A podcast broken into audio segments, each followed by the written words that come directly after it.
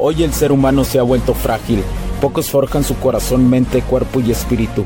Para todos los suprimidos, los no escuchados, los invisibles, los rechazados, los que sienten que no ganan en nada, los que sienten que no avanzan, los que no sienten esperanza, los que desean mejorar más. ¿Alguna vez has pasado o pensado esto más? Odio la mediocridad y sus derivados de la negatividad. Mi nombre es Hugo Cervantes y te digo las crudas verdades en un mundo lleno de frágiles, porque sí existe la esperanza, empujado por la acción masiva. Bienvenido a Alfa, tu camino.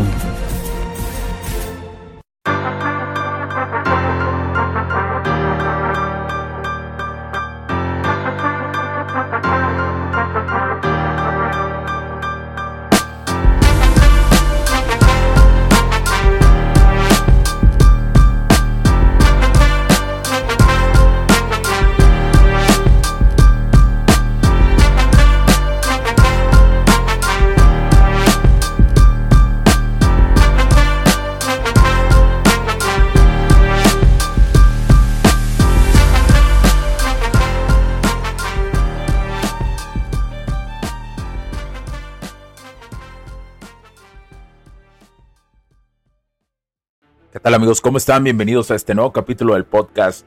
Los saluda Hugo Cervantes. Quiero agradecer, como siempre, a ustedes que me están escuchando en cualquier parte del mundo. Soy Hugo Cervantes, el CEO de HC La Tecnología Crece Nosotros también. Y el, el que transmite esta información a través de Alfa Tu Camino. Como siempre, este, este podcast busca que tú seas la mejor versión de ti que seas ese hombre que tanto, ese hombre extraordinario que esta humanidad tanto espera, sin importar en cualquier parte de este mundo que te encuentres.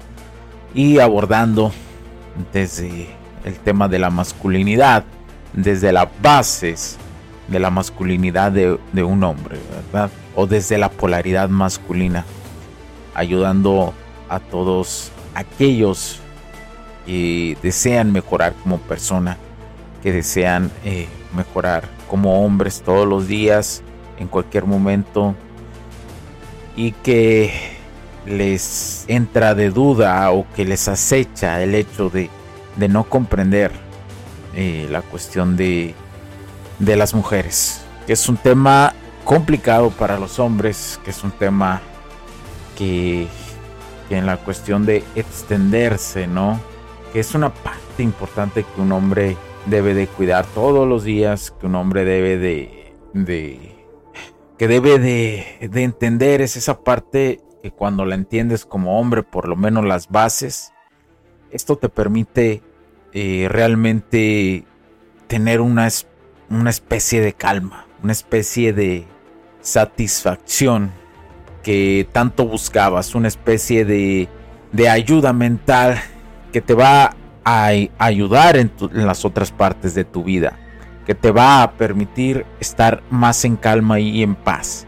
Y, estando en calma y en paz, esta situación, por lo menos las bases, te va a permitir querer estudiar más sobre esto y querer, es una sinergia que se crea para las otras áreas de tu vida. Así de importante es esto. Y hoy, hoy te quiero eh, platicar sobre... Hoy te quiero dar un capítulo de momentos de, reflexión. Mm, tal vez no sea una parte muy técnica en la cuestión de dinámicas sociales. Pero te quiero decir algo que te quiero recordar y que ya lo, lo he mencionado en otros capítulos que yo sé que tal vez te sientas solo en estos momentos. Yo sé que sientes que tal vez cumples todos los días con tus actividades diarias que debes de realizar, realizar por una cuestión de supervivencia, por una cuestión de, de tener que realizar las actividades por, por ti, ya sea para tener dinero, para sentir que estás distraído, para avanzar en otras áreas de tu vida, haciendo ejercicio también. Yo sé que hay momentos que aunque tengas estas actividades eh, cuidadas, aún así vas a sentir soledad. es normal. Quiero, quiero que no te angusties y te lo digo de corazón. Es algo normal. Que todo hombre, que todo ser humano tiene que pasar siempre. Pero entre más comprendas que la soledad es una parte importante de ti para conocerte, para tener paz. Cuando la asocies la soledad con paz, vas a poder directrizar tu atención de cuando realmente surfear este tipo de emociones que muchas veces las creemos súper negativas. Como hombre, añoramos tener a una mujer. Añoramos o creemos que teniendo una mujer va a haber un complemento. No te digo que no sea cierto hasta cierto aspecto de la cuestión de tener interacción con morras. Que te aporten, mujeres que te aporten, que sean colaborativas, que sean mujeres más, y más acentuadas en la cuestión de madurez emocional y madurez en general. Eh, las mujeres tienen el privilegio que la naturaleza, porque todo es un privilegio de nuestros genes, todo lo que vivimos, pero de nosotros depende saber cómo usarlo, pero ellas tienen el privilegio de tener una maduración una maduración física y una maduración cerebral, digámoslo así, eh, antes que el hombre. Pero esta misma les juega un papel importante en su desesperación por querer estar buscando las morras constantemente con quien emparejarse. Y esto impulsado por lo que le dice la sociedad. Entonces, quiero que te des cuenta, antes de que me desvíe más del tema, porque me suele suceder, que en los aspectos de soledad vas a tener a veces también momentos que estés súper rodeados de gente personas y aún así te sientas solo. Quiero que te des cuenta que es como algo que siempre va a pasar. Pero no quiere decir que, que es lo mismo sentirte solo, sin metas en tu vida, sin propósito en tu vida, que no tenerlas. ¿Y a qué me refiero? Si tú tienes un propósito de tu vida, en lo que estés haciendo, ¿eh? en cualquier parte del mundo que te encuentres, eh, si tú tienes un propósito vas a tener eh, piques de soledad, de sentimientos de soledad. Y, ahí es cuando adquieres un aspecto de madurez, vas a poder acentuarlos en ti, saberlo surfear, saberlo surfear y darte, y darte cuenta del privilegio que es la vida que estás viviendo.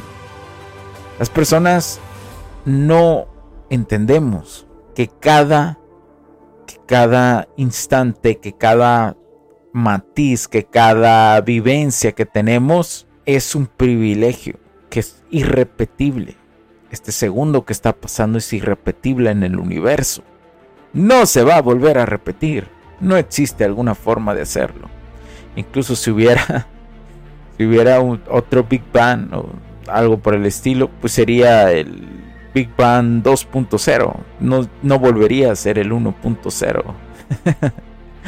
Entonces, quiero que te sientas privilegiado cuando te llegue nuevamente la soledad, aunque estés trabajando en ti. Y si no estás trabajando en ti, pues es cuando la soledad se siente más cabrona. Cuando ya no utilizas, cuando no, cuando estás iniciando o cuando no has iniciado el camino del alfa, eh, es cuando más te duele esto de la soledad.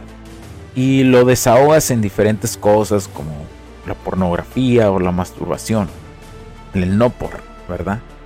En diferentes aspectos, ahí te desahogas, creyendo, creyéndote y tomando una ilusión y programando poco a poco a tu cuerpo, programándolo a que, a que este, eh, cada vez que se sienta así, se dispare un aspecto psicológico y que caigas nuevamente. Y lo único que eso hace para ti como hombre es desgastar tu energía, es desgastar tu tiempo, y no te digo que la pulsión se te va a quitar, esa ponzoña, ese impulso animal que tenemos que, nos, que nos quema por la testosterona, especialmente a los hombres. Eh, así como una mujer, ¿no? así como las mujeres tienen su etapa de menstruación, pues, pues nosotros, y, y cómo lo pongo, lo quiero poner en aspecto, las mujeres tienen esa, esa experiencia humana de la menstruación. Los hombres tenemos la experiencia de la testosterona. De la testosterona. ¿Y a qué me refiero con esto? Ellas pues, sienten mucho cuando es la menstruación, sienten muchas emociones, hasta dolor y cosas, diferentes cosas que, no, que yo como hombre pues, nunca he sentido y no lo voy a sentir porque no es mi biología. Pero ellas, pero nosotros sentimos la testosterona al mil por. Y esta misma testosterona es la que nos hace reflexionar de que, ay, si estuviera con alguien, ay, si estuviera con alguien ahorita, si tuviera ya pareja, podría estar con ellas a solas, pudiera llegar y descargar esta, testo, esta testo que me está quemando. y ves cómo está relacionado, cómo ves las cosas. La historia que te cuentas con lo que te pasa biológicamente. Pero si en cambio tú sientes esa desesperación y esa testosterona subiendo y, porque a lo mejor ya tienes, has decidido pasar un, o dejar la masturbación por un rato, que te lo recomiendo, déjala, te vas a sentir mejor en los meses, tu mismo cuerpo va a producir eh, un aspecto más atractivo hacia las mujeres, natural. Y si lo combinas con ejercicio, uff, muchísimo más, créemelo.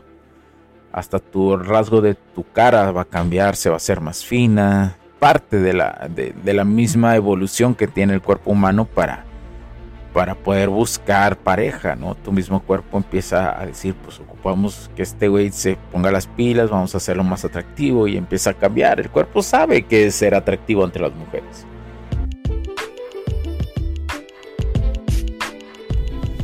Sé que estás disfrutando de este capítulo y muchas gracias por tu tiempo. Hago esta pequeña pausa en él para pedirte por favor nos sigas en nuestras diferentes redes sociales como HC La Tecnología Crece, nosotros también, HC Distribuciones y Soluciones Tecnológicas.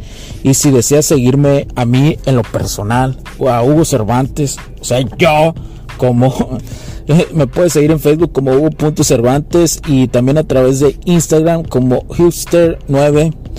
Además de nuestras páginas oficiales que también tenemos a través de toda la web para todo el mundo, hcdistribuciones.com, hugocervantesb.com. Así que sigue disfrutando de este capítulo. Chao, chao.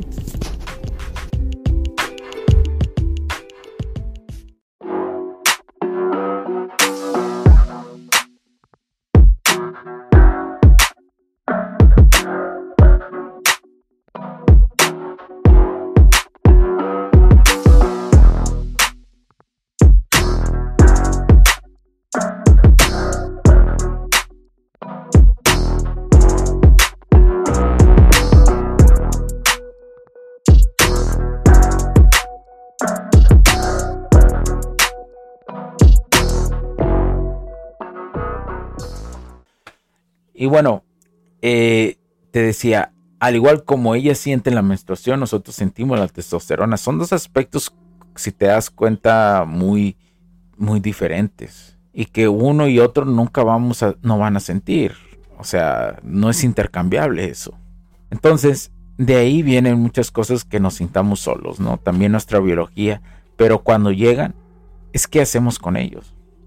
¿Qué historia nos contamos al respecto de eso?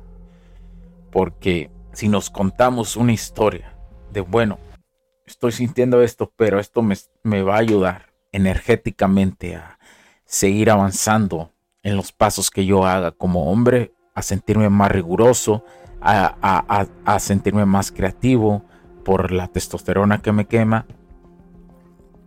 Y me anima a, tener interacciones más sanas con morras. Excelente. Pero muchos no lo ven así, pero muchos eh, caen en la soledad y, y vuelven a caer en el papel de la víctima. Por eso es un privilegio tener como hombre testosterona. Es un privilegio sentirla. Es un privilegio que nos da nuestra biología. ves cómo abordo el aspecto de la soledad de diferente forma y matizado de diferente forma. No es nada más de lo que hoy encuentras ¿no? en, muchas redes sociales y, que yo veo, porque hoy hay muchísima gente que habla de esto, el camino del alfa. Y hace algunos años, pues realmente eran pocos. y, siempre va a ser ah, un aspecto de que, de que no todos, no todos, ni siquiera mi contenido tiene la total razón.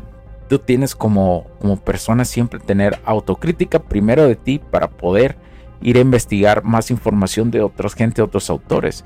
Pero hoy veo cosas de que prácticamente se casan como si fuera religión con alguien que te, que te está dando información del camino del alfa, ¿no? Y hasta utilizan muchísimas frases de manipulación que vienen en los libros, por ejemplo, de Robert Greene, que, y, eso, y digo, y, es peligroso, ¿eh? Es peligroso porque estás empujando a, a los hombres sí a que se animen a, seguir, eh, a decir el camino del alfa, ¿no? A, seguirlo. Pero no les estás dando las bases de la esencia. Las bases de la esencia que, que, te hacen fuerte. Yo diría eso. Y hoy veo mucha mierda de eso.